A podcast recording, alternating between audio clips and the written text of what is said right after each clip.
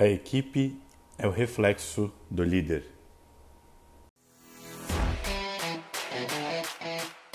Olá, aqui é Giancarlo Kohler e esse é o meu podcast diário.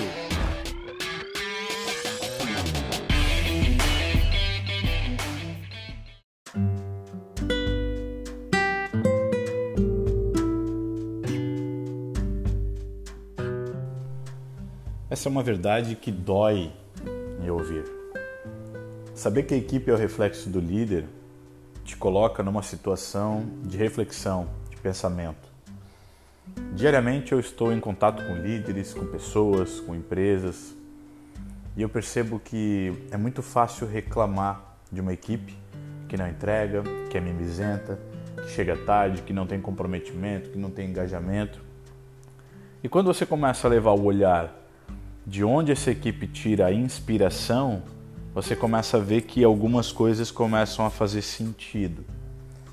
Então, não é uma regra, mas é algo a se pensar.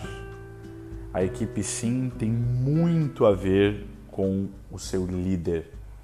Se o líder é reclamão, se o líder é uma pessoa que não está engajado com a empresa, se o líder é uma pessoa que vive falando nos corredores, se o líder é uma pessoa que está sempre cochichando, ele está sempre desconfiado, qual é o reflexo que eu tenho para minha equipe? Qual é o espelho que eu tenho? Qual é o engajamento que eu vou ter?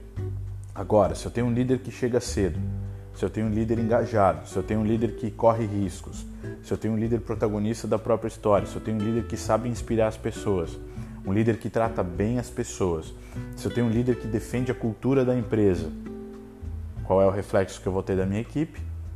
Talvez até pessoas não queiram ficar, e é natural.